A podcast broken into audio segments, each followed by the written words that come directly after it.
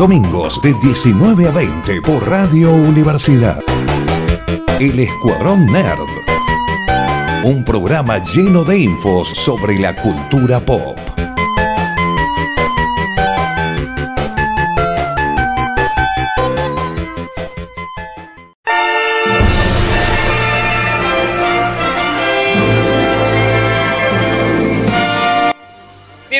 Nuevo programa del Escuadrón Nerd, edición pandemia, cada uno en su casa, cerrado. Estamos por Radio Universidad en 94.7 y lo vamos a acompañar durante una horita con noticias del mundo nerd, cine, entretenimiento, videojuegos. Mi nombre es Emiliano, me acompaña la señorita Noelia Martínez. Hola Emiliano de Pandemia, ¿cómo estás? ¿Todo bien vos, Noé? De pandemia también, supongo. Bien, bien, aquí, tranqui, engordando. Es una linda actividad. Eh, no, Bueno, sí, es rica por lo menos. Y también me acompaña el señor Sebastián Richard, o Coyote. ¿Qué tal? Todo bien, todo bien. Tengo que decir de que no hubiese fallado como una buena pandemia si no engordaba. Todos tenemos que engordar un par de kilitos por lo menos si no hemos fallado en esta, en esta pandemia de corona. ay, te La- quiero, la verdad. Totalmente, totalmente. ¿Qué creen que somos fit? No. Somos ñoños y estamos en pandemia. Somos ñoños y estamos en pandemia. Qué buen nombre para algo, patente pendiente. Somos Sí, sí, sí, sí. Por favor, no nos roben. Éramos Homero Simpson. Patente pendiente, patente pendiente, patente pendiente. Sí, sí, de- dejemos de tirar las ideas al aire, por la duda. bueno, te- hablando de cosas al aire, y ya que estamos al aire, eh, Coyote, ¿qué noticias tenemos de- del mundo? Les traigo controversias, que es lo que más les gusta y a mí también. Eh, veníamos tocando el tema del crunch en el mundo de los videojuegos, eh, en las empresas desarrolladoras, un poco para recordar lo que es el crunch, es esta práctica, esta mala práctica de parte de CEOs o directivos de empresas en que fuerzan, en- a ver, entre comillas motivan, ¿sí? Es- es- esa es la, la- la- la descripción oficial, pero la realidad es que fuerzan a que trabajen turnos extras, horas extras, para terminar antes de tiempo desarrollo de un videojuego o algún otro proyecto, puede tratarse de, otra rama de la industria. El término se aplica a, esta práctica de, explotación extra. Si bien en muchos, si no en todos los lados, por lo menos de- del primer mundo, esas horas extras se pagan, en algunas ocasiones se devuelven, eh, no deja de ser eh, mala práctica, ¿no? Y ya les habíamos comentado de que se estuvo dando recientemente en CD Projekt Red, la empresa polaca de desarrollo de videojuegos que hizo The Witcher 3 y estaba desarrollando Cyberpunk, sino que ahora salió a la luz una encuesta realizada por el mismo director ejecutivo de Ubisoft, Yves Guillemot. Hicieron una encuesta interna para evaluar la, la calidad del ambiente, por llamarlo de alguna forma, o el contento de los empleados. Y eh, reveló algunos datos preocupantes. Eh, y cito acá de la nota que trascendió en el portal PC Gamers, que tan amablemente tradujeron en H de Tecnología acá en Argentina. Ubisoft decidió compartir los datos de la encuesta realizada por una firma de investigación independiente, sí, una encuesta interna, y eh, el propio Guillemot la publicó. Dice, señala que el 25% de los encuestados informaron haber presenciado o experimentado malos tratos. Además, uno de cada cinco dijo que no se sentía completamente respetado o seguro en el entorno laboral. Además, las mujeres en Ubisoft tenían un 30% más de probabilidades que los hombres de experimentar, presenciar o sufrir el desprestigio, mientras que los empleados no binarios tenían 43% más de posibilidades. Algo que se viene eh, visibilizando bastante, que ya existía, pero por ahí no se lo, se lo mostraba, es esta degradación o denigración según tu género, tu sexo, tus preferencias, eh, en una industria que venía con una fuerte presencia y, y estigmatizado en favor de los hombres y el género masculino. Y una de las medidas que anunció el propio Ubisoft, una de las probables medidas que una de las que aseguró que va a tomar, entre otras que están evaluando, es garantizar que las mujeres comprendan al menos el 24% de los equipos de Ubisoft para el 2023. Actualmente cuentan con un 22%. Y el CEO también dijo, agregó que la compañía está trabajando actualmente en otras métricas para medir el progreso en el fomento de la diversidad. Finalmente menciona la creación de un nuevo comité de revisión para analizar el contenido y el marketing a fines de asegurar que esté alineado con nuestros valores de respeto y equidad. Y bueno, acá hacen una, una mención de que Mike Lancel, un ex desarrollador de la empresa, está actualmente bajo investigación por presunto de liderazgo tóxico en el estudio a cargo de Beyond Good and Evil 2, uno de los juegos desarrollados por Ubisoft. Así que bueno. Ubisoft Compli. ¿Cómo? Perdón, ese presunto. Cosa me parece más que presunto, parece ser totalmente cierto. por los datos, por lo menos que van tirando. Y, lamentablemente se viene viendo en todas las empresas de desarrollo, en las grandes, en las medianas, quizá en las pequeñas no trasciende tanto o es más difícil que se dé porque son pocos y, no te renta tener un mal ambiente cuando estás arrancando, ciertamente, pero se está viendo en todas las empresas, se lo vio en Blizzard, se lo vio eh, bueno, en CD Projekt Red, ahora en Ubisoft, en la, la lista es larga en Riot, etcétera, etcétera. Así que es, es algo que por lo menos ahora se está, se está viendo, se está dando a conocer y esperamos que eh, más pronto que tarde logre, logre revertirse, ¿no? Porque debe ser un real bajón laburar en ambientes así. Siguiendo con novedades de, de la industria de videojuegos, Activision Blizzard anuncia que cerrará su oficina en Francia. Sí, esta es una, neta, una nota publicada en Bloomberg. Hay que recordar, a ver, hay que entrar un poco en historia. La división de Francia es una, una división de Blizzard. Está otro nombre por cuestiones legales, obviamente, pero es una división de Blizzard que está desde los inicios de, Blizzard. De hecho, eh, Vivendi se llama la, la, la división. Eh, se fundó en 1998 y estuvo a cargo del desarrollo de StarCraft, Diablo 2 y World of Warcraft, por lo que es una, una oficina con bastante trayecto. Y, y, bueno, esto estaría dejando sin trabajo a alrededor de 400 personas que trabajan en la división francesa. Esto es parte de, la reestructuración que se viene dando hace ya un tiempo en Blizzard, ¿no? En, en, ah, ya... pre-pandemia, no, no tiene nada que ver con... Y bueno, ahora está impulsado también por la pandemia.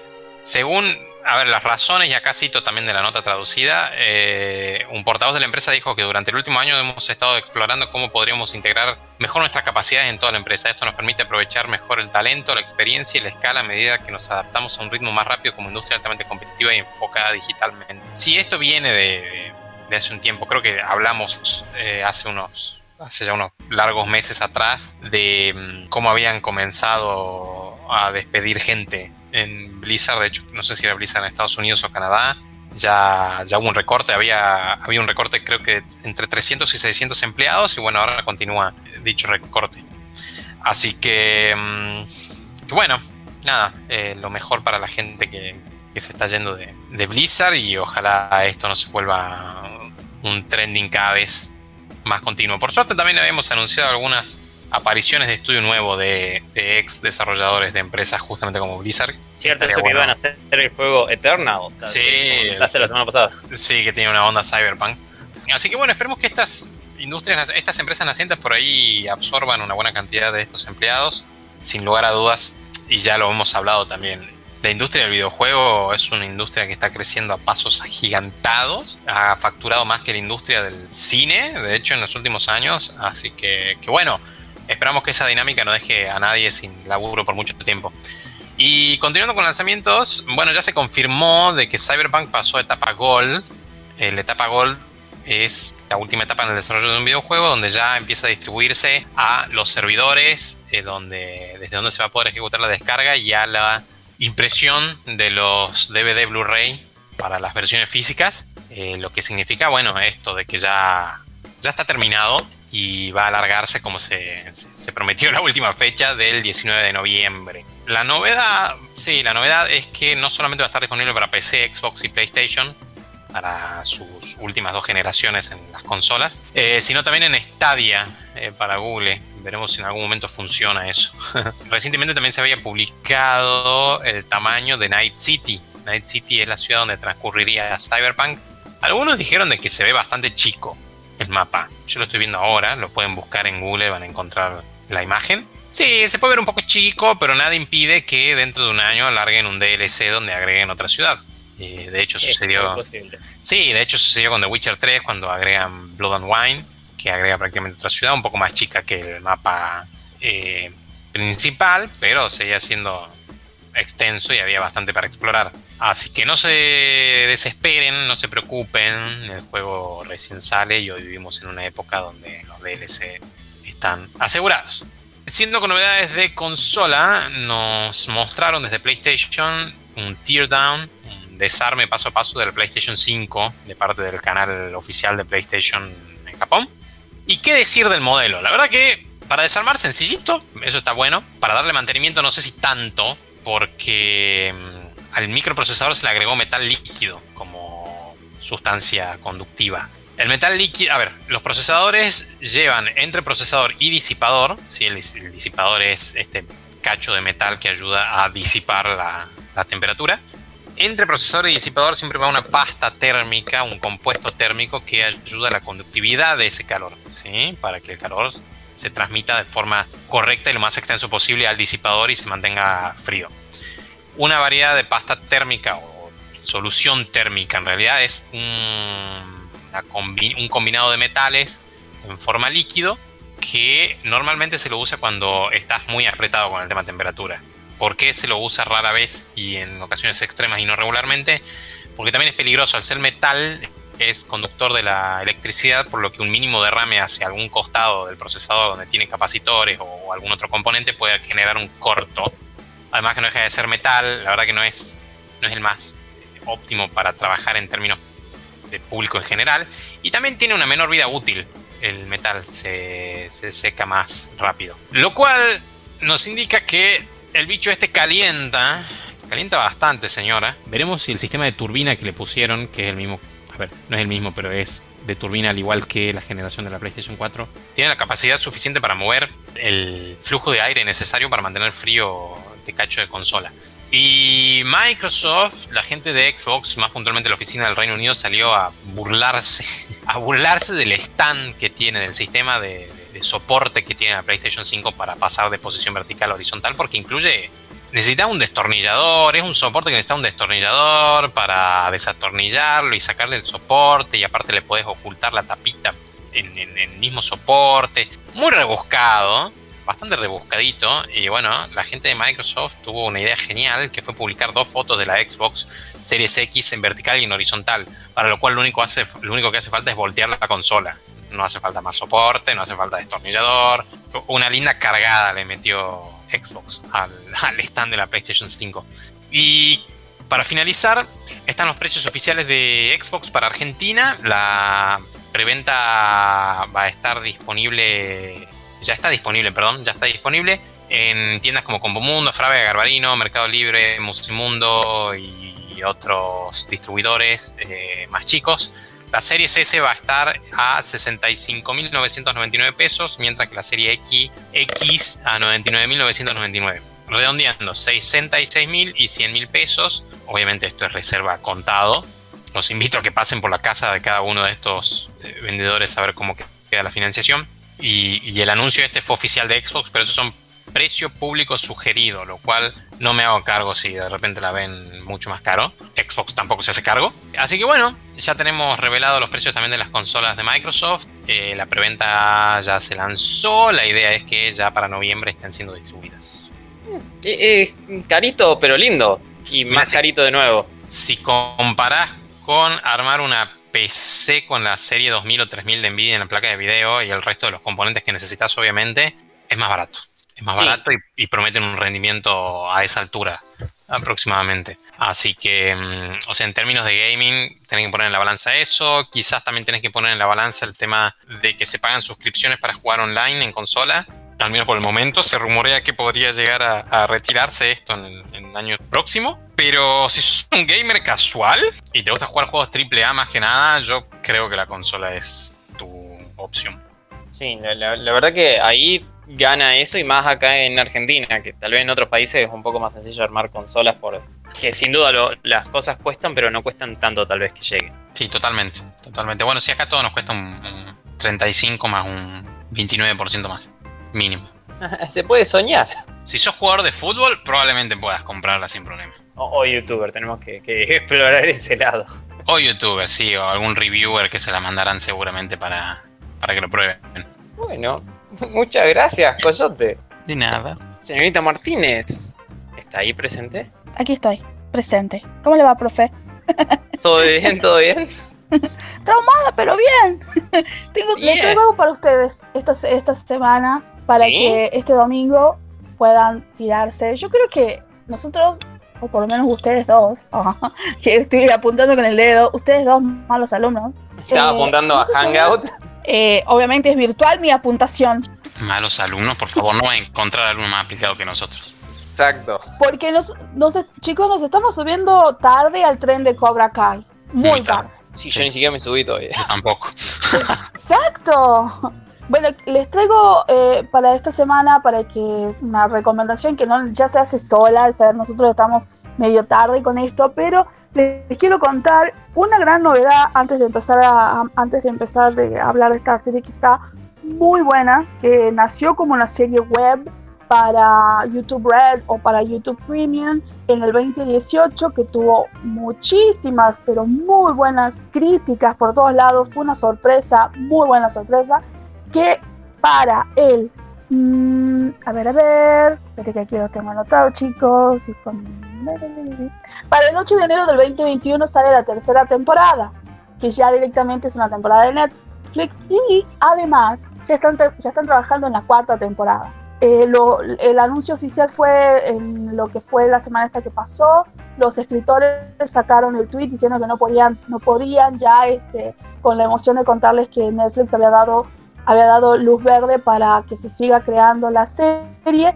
Pero esta serie nació en el 2018, como yo les contaba, para YouTube. La primera temporada se estrenó el 2 de mayo del, 20 del 2018 para la plataforma YouTube Red que tuvo una gran, gran temporada, que muchas personas, las personas que en ese momento podían ver YouTube Red, que era mayormente la gente de Estados Unidos y algunas partes de Europa, estuvieron muy contentas y no vieron la, y no vieron la, la hora de que salga, que salga la segunda temporada, que así fue el 24 de abril del 2019. Pero para el 2020, sorpresa para todo el mundo, dado el hecho de que sinceramente no funcionó para YouTube, ni siquiera su plataforma de música, ni la plataforma de, de las series originales, Netflix tomó esta serie y, y en el momento que la tomó la serie y la puso, explotó por todos lados. Es, es buenísima la- la- las, las dos temporadas, chicos. Son, eh, son dos temporadas de 10 episodios de media hora. Se la ve rápido, está muy bien. Quiero decir que eh, yo tengo cierta cosa de. Estoy indignada por muchas cuestiones referido a- a- al honor, a las artes marciales, a cosas relacionadas más a la idea oriental de las artes marciales. Para mí, yo me siento muy ofendida. Pero es buenísima la serie, ¿no? Eh, Perdón, tengo, porque- tengo un amigo que es cinturón negro y con varias graduaciones y hace muchos años de artes marciales que está enamorado de la serie. No me, no me dijo nada en contra de ello. No, no, la serie está buenísima. La serie Ah. está buenísima, sino que hay cosas, hay cosas que a mí me desagradan mucho, pero tiene que ver con, con el hecho de cómo creció Daniel LaRusso y Ah, cómo creció Johnny Lawrence, que son sí, los me- protagonistas principales. eh, cómo dijeron, crecieron sí, como seres, sí. como seres humanos y como adultos, especialmente por, por, va, por muchas cosas que suceden. No les voy a contar, no, no les voy a spoilear porque básicamente es una serie que necesitan verlas y, y descubrirlo cada uno de ustedes. Está muy bueno. Quiero decir que eh, mientras que tal vez Laruso y Lawrence siguen siendo los inmaduros, son los, son los jóvenes, los pupilos de estos, los que tienen cierto nivel de madurez. Por supuesto que está muy presente todo lo, de, lo, de, lo del señor Miyagi. Eh, hay, episodio, hay un episodio donde lo recuerdan a él, te juro, yo lloré porque es hermoso, es muy emotivo. Hay muchos otros episodios en donde aparecen los viejos compañeros de Johnny Lawrence de Cobra Kai. Aparece el antiguo profesor de Cobra Kai. O sea, hay muchísimos. Obviamente que están todos subidos en el tren de la, de la nostalgia ochentosa, pero créanme, no les va a desilusionar para nada. Eh, el hecho de que ya, ya hay un trailer para la segunda, para la tercera temporada, no lo vean, gente, si no vieron la primera o no terminaron la Sí, yo, segunda. yo me quemé te van a con. comer. Sí, pero con eso. Alto Lo, lo vi en. Face. Sin querer Yo estaba también. pasando por ahí. Esta es renovada para una tercera temporada. Como, ¿por qué ese chico está en esa condición? ¿Qué pasa en ese lugar? ¡No! ¿Eso Bueno, es una y- tumba? Sí, eh, capaz. Eh, no habla acerca de el hijo, como muchos hablaban, no es acerca del, del- del hijo de, de eh, Laruso. Laruso tiene una hija que es su eh, pupila y un muchachito chiquito que es un estúpido. y bueno, y Johnny Lawrence sí tiene un hijo. Pero bueno, hay, hay cosas muy copadas, hay realidades, hay, hay, hay cuestiones que, están muy buenas, otras tal vez indignen, a otros les den mucha gracia. Yo creo que eh, está muy bien hecha, sinceramente es una gran serie, me encanta cada vez que puedo ver un episodio, veo dos episodios, son rápidos y fáciles de ver en el sentido de que tal vez vos estás apurado y decís, no puedo darme el lujo de ver una serie de una hora. No, bueno, esta es la serie perfecta que capaz que vos estás haciendo cosas así, en te sentas a comer y puedes ver dos episodios, y, pero no, es muy buena serie, muy buenas actuaciones. Podría haber sido una, podría haber sido mala, porque hay, hay series que funcionan en Netflix o en otras plataformas en las actuaciones son malas. Esta no, las actuaciones son muy buenas, las, las enseñanzas. Eh, la verdad que sí estoy enamorada de Cobra Kai, gente. Tengo dos preguntitas de, de, Cobra Kai. Sí.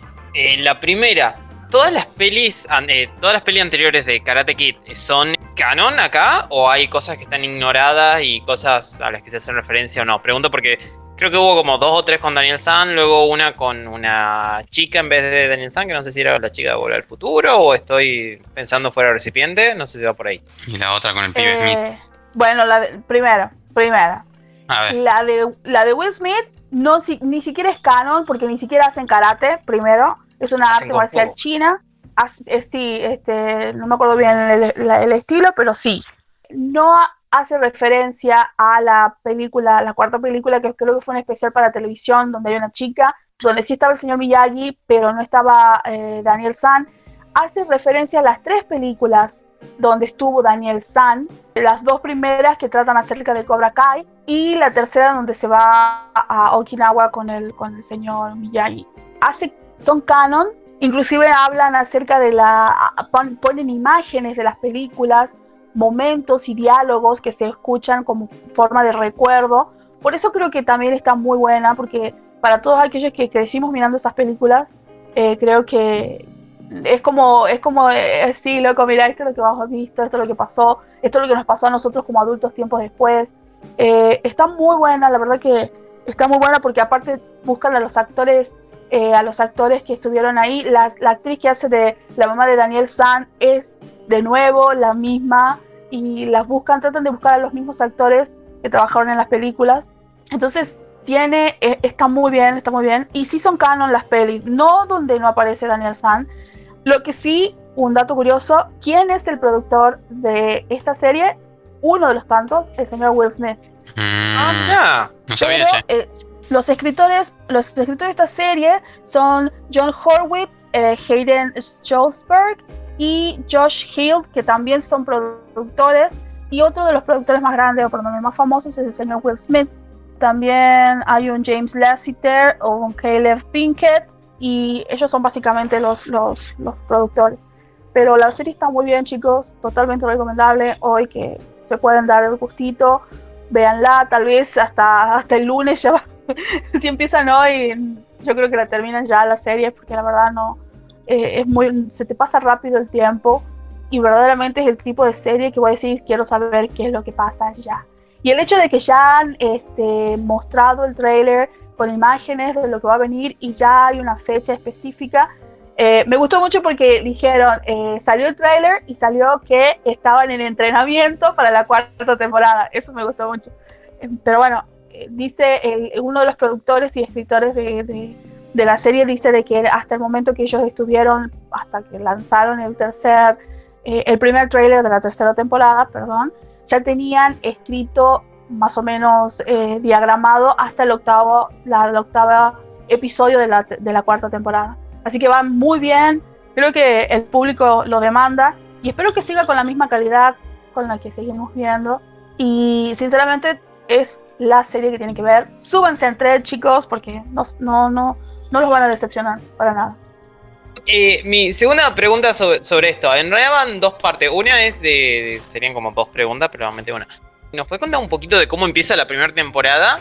Y a la vez me echando con. ¿Los actores están en forma para ser como que fuesen karatecas o como que hubiesen tenido una gran parte de su vida eh, metido en, el arte marcial?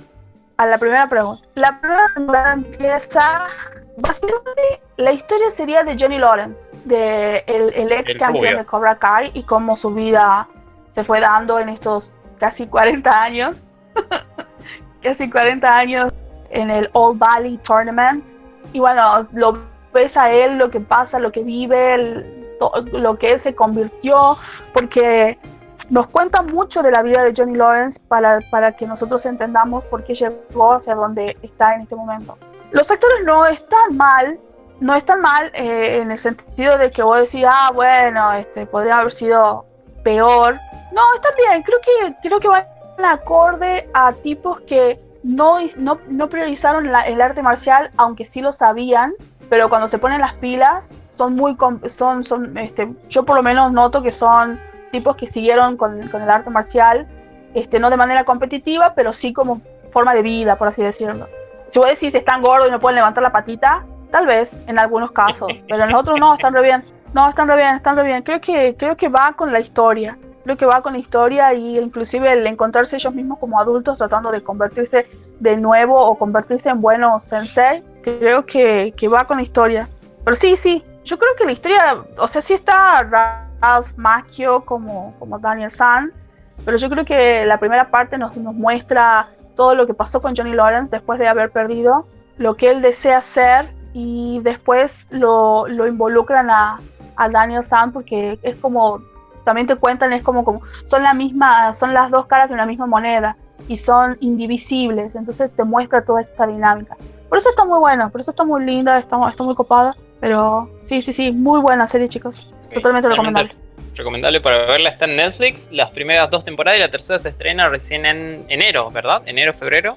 El 8, de, el 8 de enero del 2021, que si vos te pones a ver, no está tan lejos. no, Pero sí, va a estar el 8 de enero listo para que nosotros veamos la tercera, la tercera temporada de una sentada. Tenemos que una pausa y ya volvemos. Dale. Los domingos de 19 a 20 todo lo que necesitas saber de cómics, pelis, series, libros, videojuegos. En el Escuadrón Nerd por Radio Universidad.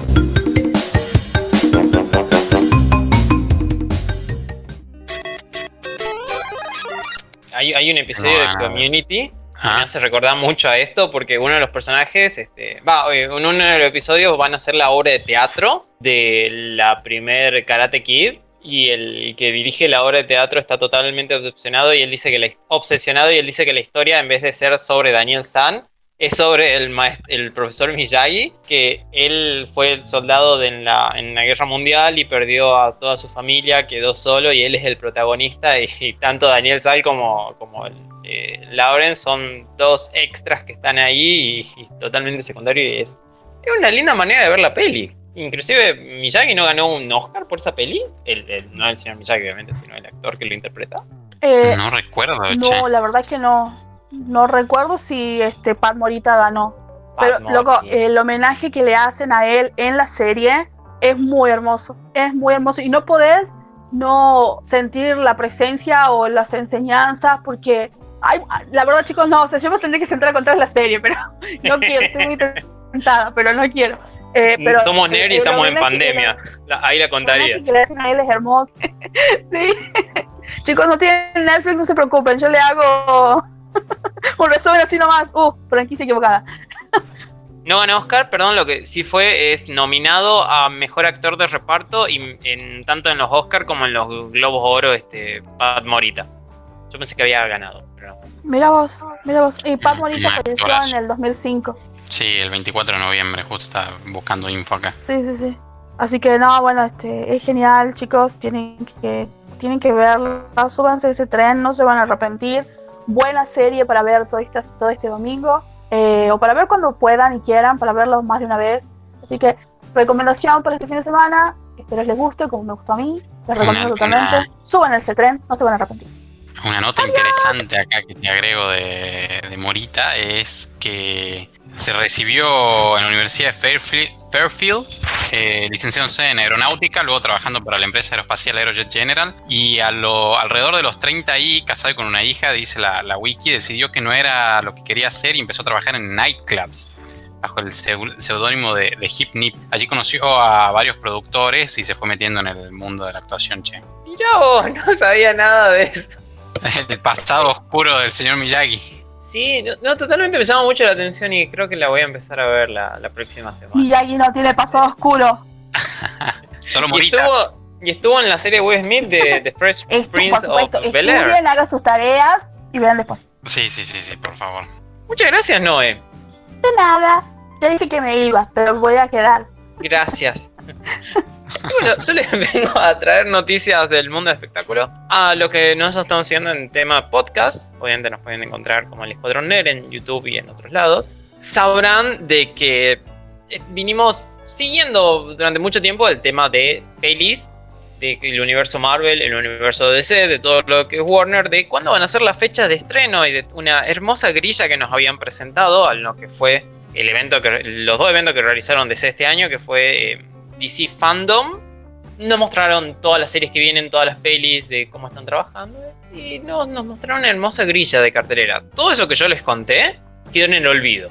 Básicamente porque se cambiaron absolutamente todas las fechas, salvo de una peli hasta el momento que es Wonder Woman. Wonder Woman todavía tiene fecha de, de estreno, creo, el 25 de diciembre de este año. No se sabe si se lo respetaron o no, pero por el momento mantiene esa última fecha Mm. y parecería ser un, bueno, che, este, tenemos esta peli, como nos contó Noé, desde el año pasado, lista que iba a chocar con Star Wars, entonces decidimos no mandarla para no perder en taquilla y bueno, este, tenemos hace un año la peli ya terminada casi, free shoot en el medio, pero ya lista para salir y bueno, todavía no sale. Hasta el momento la única que ahí, hay un montón de, de voces de que dicen, no, tal vez se haga streaming, tal vez no, de comentarios de Patty Jenkins, creo que ella dijo, no, esto debería ir al cine. Así que estamos esperando a ver qué pasa con Wonder Woman, probablemente se estrenaría. Aquí no la veríamos porque todavía no están abiertos los cines y no sabemos cuándo volverán a abrir, pero al mundo podría llegar ahí. Las otras cosas son que por el año que viene había todo un calendario anunciado que iniciaba con The Batman, la peli protagonizada por Robert Pattinson y dirigida por... ¡Ay, Dios, se me fue el nombre! Matt Reeves. Justo te lo estaba por agregar, sí. Mu- Muchas gracias. Eh, eh, iba a salir el primero de octubre del 2021, pero se movió ahora la fecha para el 4 de marzo del 2022, que esta peli además venía un poquito lenta por el tema de, de que en, Robert Pattinson tuvo coronavirus y hubo que parar toda la producción. Otra cosa que fue demorada, esto ya no es tanto DC, pero lo meto en el medio porque iba a salir a, finales de este año y se va a volver a pasar, es Dune, la peli de Denis Villeneuve sobre el libro de Frank Herbert. En vez de venir también en octubre, el 20, en vez de venir, eh, perdón, este año, va a tomar la fecha de The Batman, la que le estaba contando que es el primero de octubre del 2021. Así que se, hay ese movimiento de, bueno, esta la patean y aquella la, la patean un poquito más. Algo bueno también que es de DC, o bueno dentro de todo esto, es que como hay cosas que se van a ir pateando, y por ejemplo Flash se patearía para el 2022 o más adelante, abre un hueco, o habría un hueco, si es que las cosas mejoran como la gente está espera, y el 22 de diciembre del 2021 tendríamos Matrix 4 en vez de tenerlo en abril del 2022. Así que nos adelantarían seis meses la, la vuelta de Keanu Reeves a la Matrix. Nice. Va a pasar por Cyberpunk primero. Vamos, sí, sí, sí, porque tiene que salir Cyberpunk. Si no sale, está. Bueno, vos dijiste que estaba en Gold. Si no sale ya Ah, hasta ya. ese momento, como. No, No, sale. ya sale, ya sale. Pero bueno, un año interesante para Keanu, ¿no? Que venía ahí, este, como que se había calmado un poquitito ahora 2020 con, supongo, con la pandemia y todo eso, pero el 2019 fue puro Keanu Reeves en todos lados y, y el 2021 se lo va a ver en todos lados. Sí, aparte metió su Bill, Billy and Ted en- a principios de este año y demás. Mm. que Sí, sí, sí, sí, sí. pegó. Después, bueno, Flash, perdón, eh, sí, Flash se pasó al 2022. Shazam 2 también se pasó para el 2023, si no me equivoco, porque tomó la Flash tomó casi la fecha de Shazam, entonces Shazam se pasó. Hay una peli de DC que iba a ser Black Adam, estaba protagonizada por The Rock, de Dwayne Johnson, que iba a salir en el 2021, cerca de diciembre, y directamente se, sacó de- del calendario. Eso no significa que se canceló la peli, pero sí de, de- no, no sabemos cuándo vamos a publicar esto, así que la sacamos del calendario y estamos esperando a ver qué pasa, porque The Rock viene trabajando en esta peli hace 8 años, así que yo dudo que se vaya, dudo que se vaya a decir, bueno, está bien, no se hace. como de hace muchísimo tiempo que The Rock viene trabajando. En este proyecto que es sobre el antihéroe, el antihéroe sí que tiene la. que podría tener una franquicia y podría. podría encontrarse en algún momento con Yazam, protagonizada por Zachary Levi. Luego, este, en noticias interesantes de. Ah, che, viene algo. Es de que Coyote la semana pasada nos contó de que Netflix estaba trabajando en una serie animada sobre Resident Evil, que ya no había presentado creo que el primer minuto en un tráiler. Eh, nos presentó un tráiler de un minuto, no el primer minuto. Sí, sí, sí, un tráiler cortito. Un teaser. Un teaser. Ahora este, nos vuelven a hablar de que van a volver a hacer una franquicia de pelis de Resident Evil, ya este, alejado del lado de Netflix, apuntado más a la pantalla grande. Y ya no anunciaron el elenco principal de este, de este reboot, reboot cinematográfico.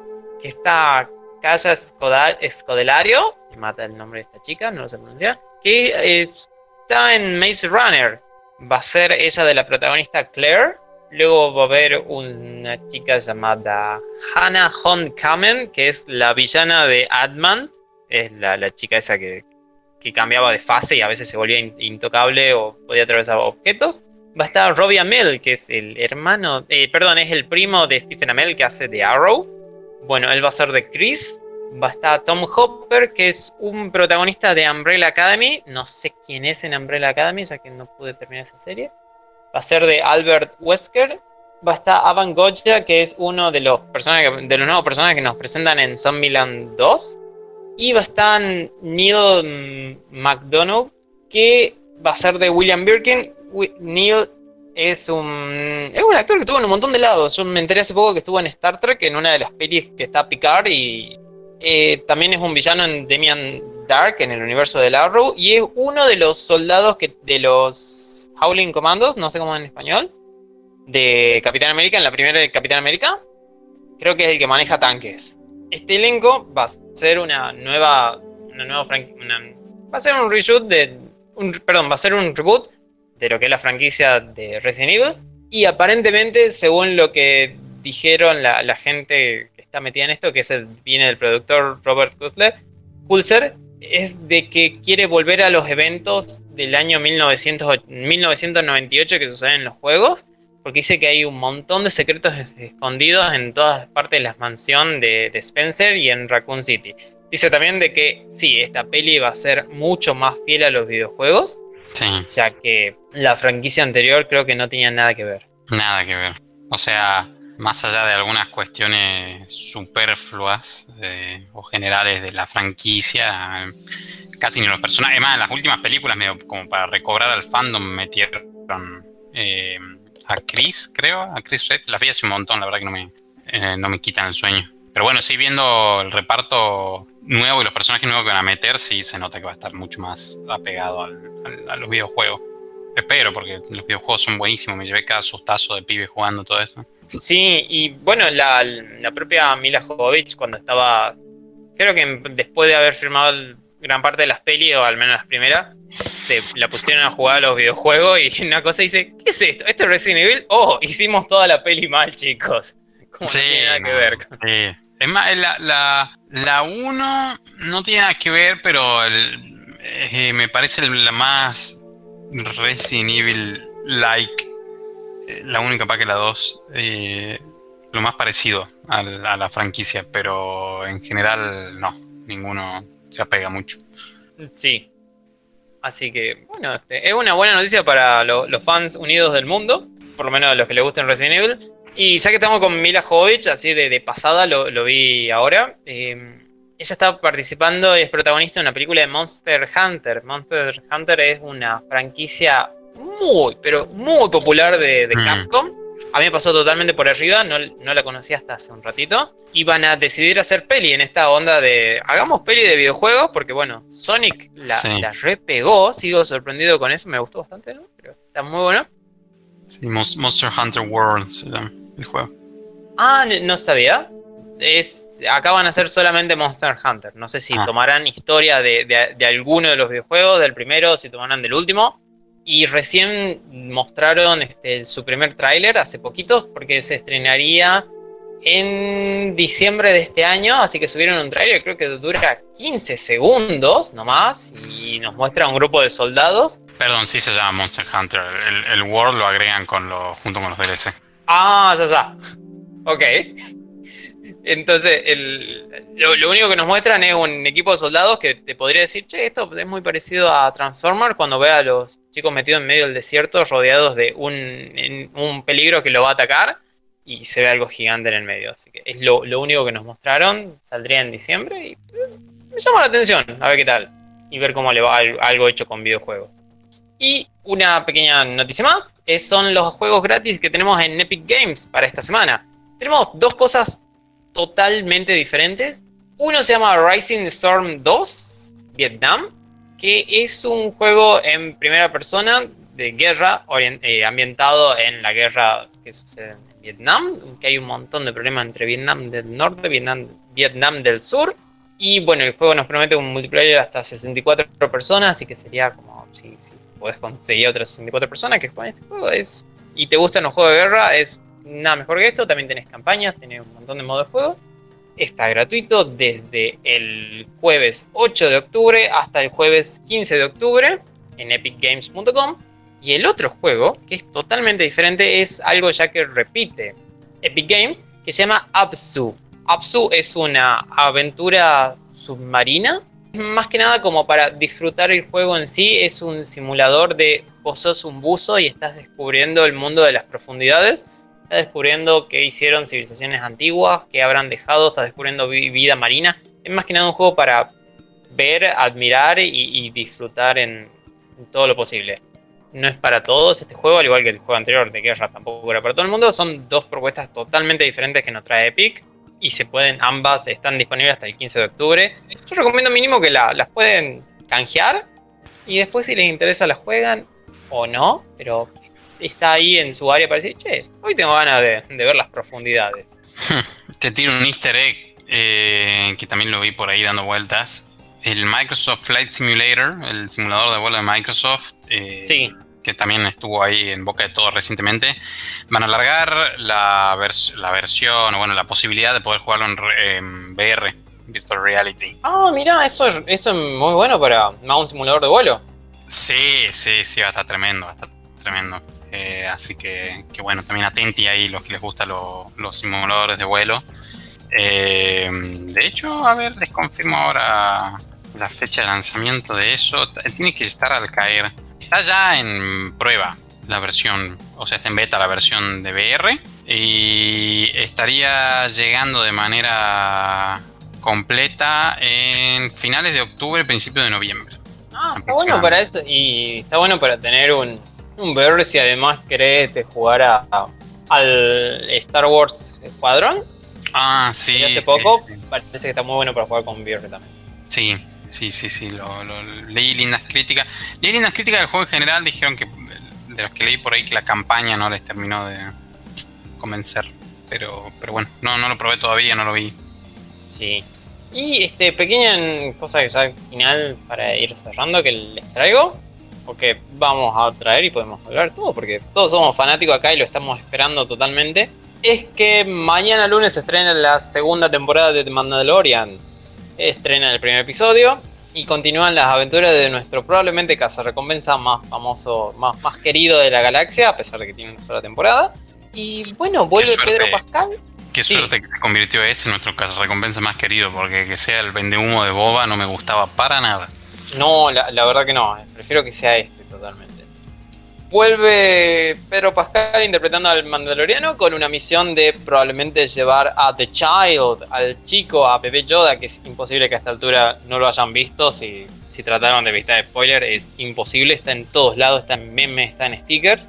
Tiene que llevarlo con alguien de su, entre comillas, familia, grupo, que pueden ser Jedis que quedan vivos por ahí.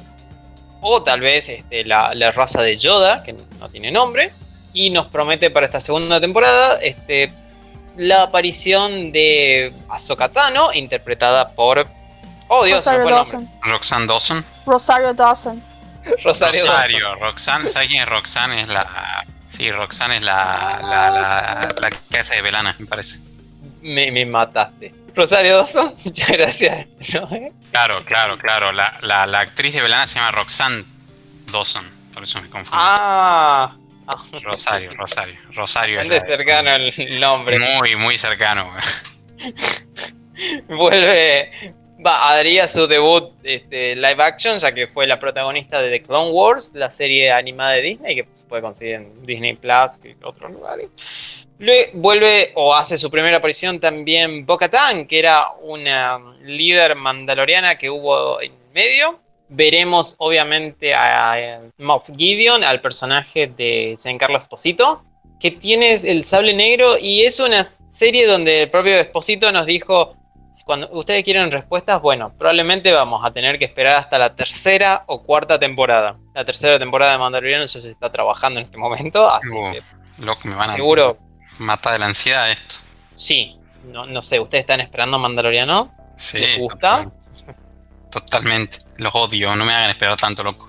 Sí, obvio que sí. Además es, es, la, es, es cuando el Mandaloriano es todo lo que está bien, cuando vos decidís hacer y tomar historias de Star Wars y decís, ¿sabes qué? Yo soy fanático, me gusta, tengo esta idea. Y cuando se le entrega ciertos proyectos a personas que saben lo que están haciendo. Así que para mí el Mandaloriano es todo lo bueno de esto, de este, de este Star Wars, Disney Star, Star Wars. Así que sí, obvio, es todo. Ya es hora de que, ya hablamos de esto, Fabro y Fabro y el señor, ah, que en estos momentos se me fue el nombre, este, tienen que Filoni. cargo de Star Wars ya. Y Dave tiene que hacerse cargo de todo. Ya, basta. Sí, por favor, por favor, sí, denle la llave ya del estudio. Totalmente. Este proyecto es creado por, eh, obviamente, gente de Star Wars y todo demás, pero por John Favreau, el director de la primera y segunda Iron Man, lo recordamos con más cariño por la primera, y Dave Filoni, que es en gran parte el, el creador y la persona que puso orden en The Clone Wars. Un pseudo, pseudo hijo de George Lucas. Seamos realistas, Exactamente, casi- el, hijo que nunca tuvo. Sí, Y bueno, no, nos prometen la verdad que cosas muy copadas. El episodio 5 de esta temporada está escrito por Filoni, así que la mayoría de los fans creen que, bueno, Ahsoka Tano entraría en el episodio 5 ya que él lo escribió. Los demás casi todos están escritos por Favreau, salvo uno. Sí. Muy copado. Igual, igual, Fabro, Fabro y Filoni evidentemente están haciendo este proyecto de amor y le están dedicando todo y inclusive hasta la tecnología que están usando. No, yo les recomiendo que vean todo lo relacionado al making of y cómo están, algunas cosas están en YouTube, pero hay un, hay un episodio que es maravilloso, que no está específicamente relacionado a eh, The Mandalorian, pero sí es un, un así como un gustito súper genial que está relacionado más que nada al personaje de al personaje de Ahsoka y de, eh, de su aparición y por todo lo de las guerras clónicas cuando se enfrenta a Darth Maul. El mocap que hicieron este el, el único y verdadero eh, Darth Maul y cómo Filoni lo, lo, lo filmó. Ahí, te- ahí se van a dar cuenta el amor que tiene Filoni por la franquicia por los personajes y por todo lo que es relacionado a Star Wars. Así que si no se convencen con el Mandaloriano, véanlo a Filoni y cómo habla todo el proyecto, que creo que ahí lo va a terminar de, de vender todo. La verdad que sí, es maravilloso todo eso y cómo le. Cómo, cómo ama Star Wars, cómo lo conoce y cómo le, le gusta. Y, y conoce Star Wars probablemente mejor que el propio Lucas. sí, sí, la verdad que llegó a algunas conclusiones de algunas cosas que te dejan flipando. Sí, la verdad es un gran documental ese para ver. Recuerda que pueden seguirnos en nuestras redes para más información. Somos el Escuadrón Nerd en Facebook, Twitter, Spotify, YouTube, en todos lados, salvo en Instagram que somos el. Y además, estamos haciendo entrevistas nerd, entrevistas ñoñas a diferentes personas de Tucumán. Ya tuvimos a los chicos de Last Minute Crew que estuvieron desarrollando videojuegos, que están desarrollando videojuegos, están desarrollando Oca, un videojuego de realidad aumentada de terror. Luego estuvimos, estuvimos hablando con la cosplayer y, y prop maker tucumana Eugenia Moyano o Euge-cosplay. También estuvimos hablando con Pablo Frías de Rolling Code School. Y este último fin de semana estuvimos hablando con Paula Drag, que es una artista tucumana que hace dibujos bastante copados, hace además cómic y está haciendo un montón de cosas para hacerse tatuajes si les interesan. Es tatuadora también. Y pueden encontrar todas nuestras entrevistas en YouTube, en nuestro canal de YouTube, que nos encuentran como el Escuadrón Nerd. Bueno, nosotros fuimos al Escuadrón Nerd y nos estamos despidiendo hasta la semana que viene. La cosa que Larga. acompañe. Larga vida y prosperidad. Adiós.